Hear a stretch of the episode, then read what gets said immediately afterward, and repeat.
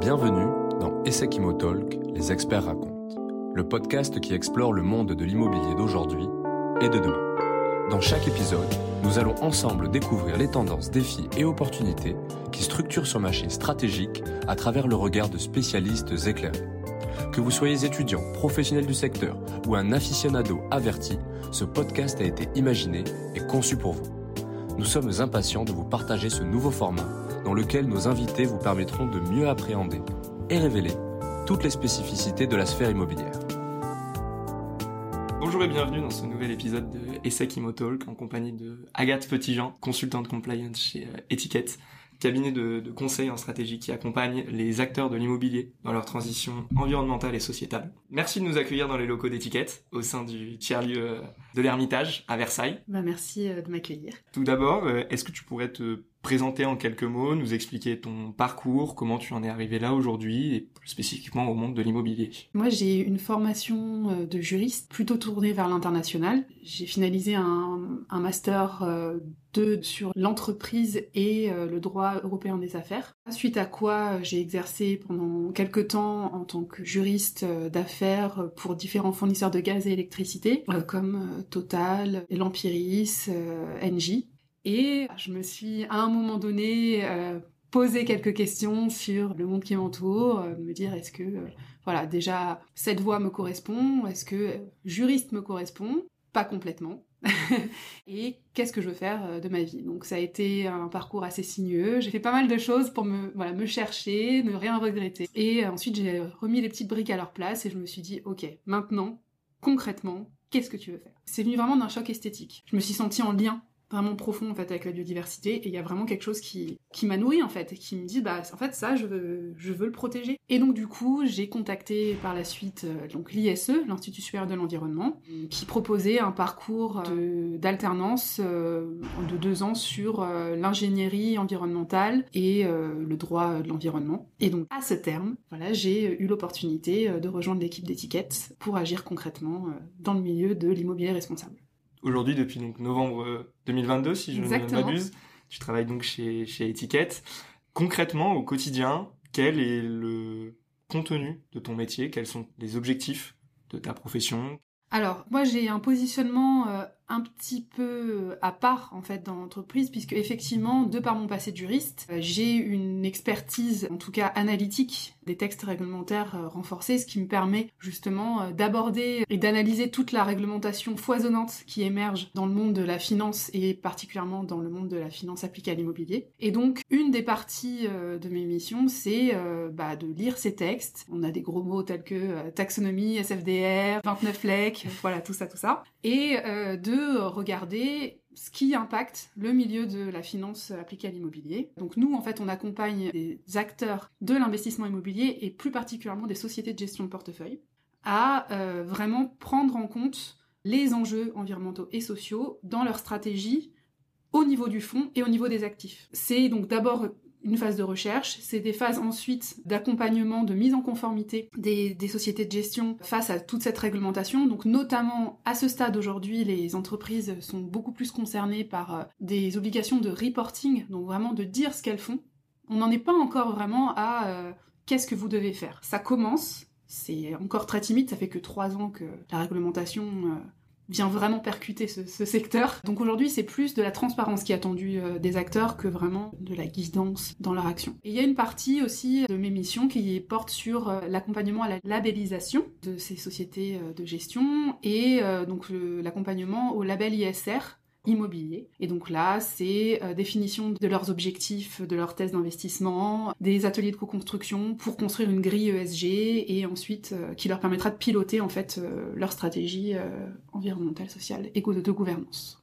Justement, pour revenir ces, ces grands termes aujourd'hui de, de la jurisprudence environnementale, l'Europe cherche à euh, ce côté environnemental de l'investissement immobilier. Est-ce que tu pourrais nous parler un petit peu plus des articles 6, 8 et 9 dont on entend aujourd'hui beaucoup parler et qui ne parlent pas à tout le monde? Est-ce que tu pourrais nous les décrypter un petit peu, s'il te plaît? Mhm, bien sûr. Alors, euh, article 6, article 8, article 9, donc c'est euh, des articles qui sont compris en fait dans le règlement SFDR. Donc règlement égale application directe sur le territoire de chaque État membre, à la différence des directives. Donc c'est vraiment euh, un outil puissant des instances euh, européennes. L'article 6, article 8, article 9, c'est simplement le numéro des articles correspondants qui catégorisent différents types de fonds en fonction de leur niveau d'implication dans la transition euh, environnementale et, écologique et de leur niveau d'ambition. Donc par exemple, article 6, c'est bien simple, c'est je n'ai pas de vocation environnementale ou sociale dans mon fonds. Donc je ne me préoccupe pas particulièrement de ces enjeux. C'était la majeure partie finalement euh, jusqu'à présent des fonds sur le marché.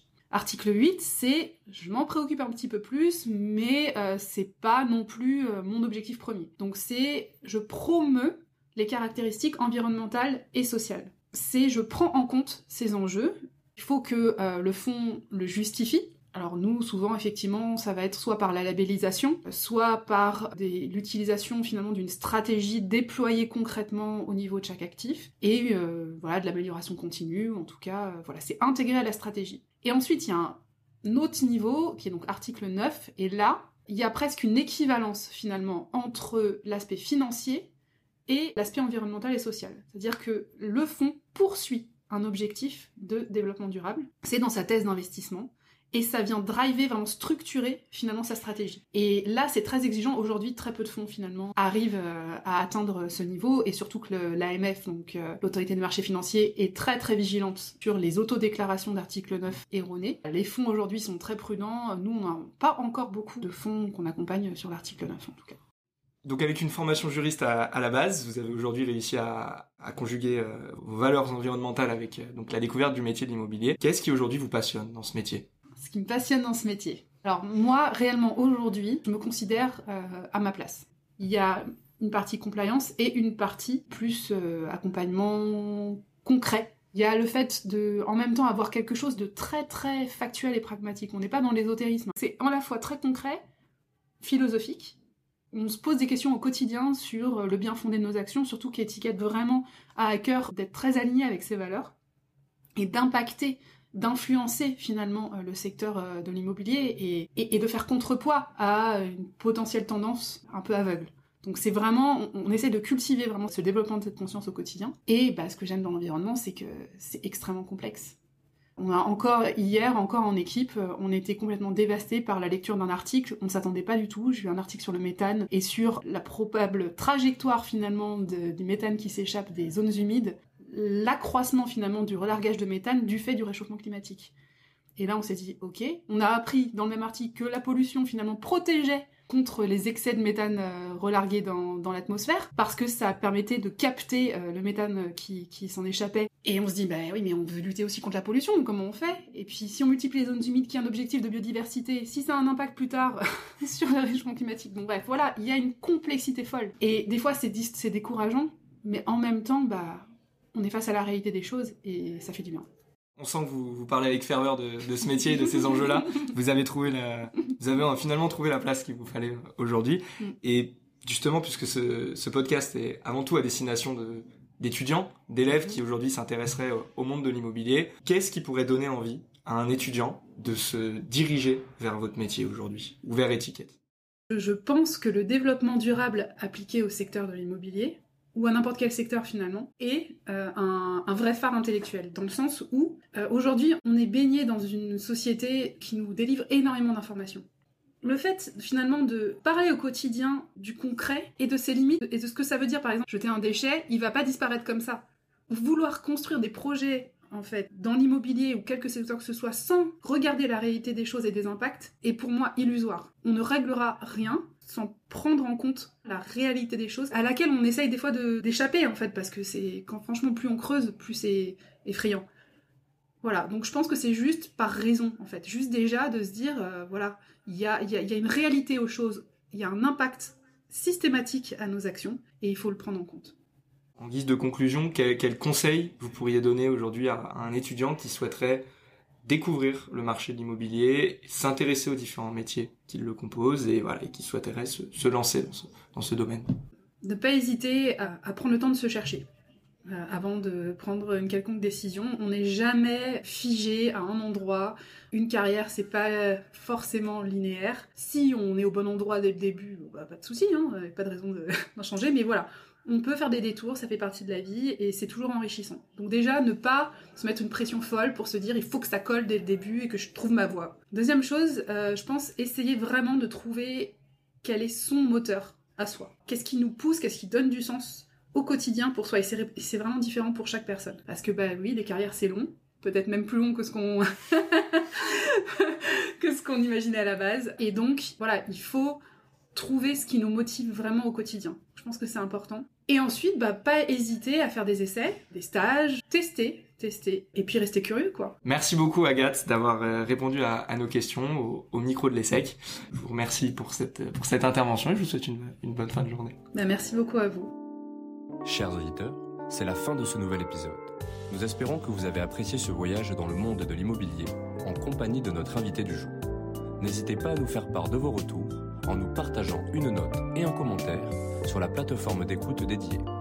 Nous avons hâte de vous retrouver pour le prochain rendez-vous d'ESSEC Imotalk, les experts racontent. À très bientôt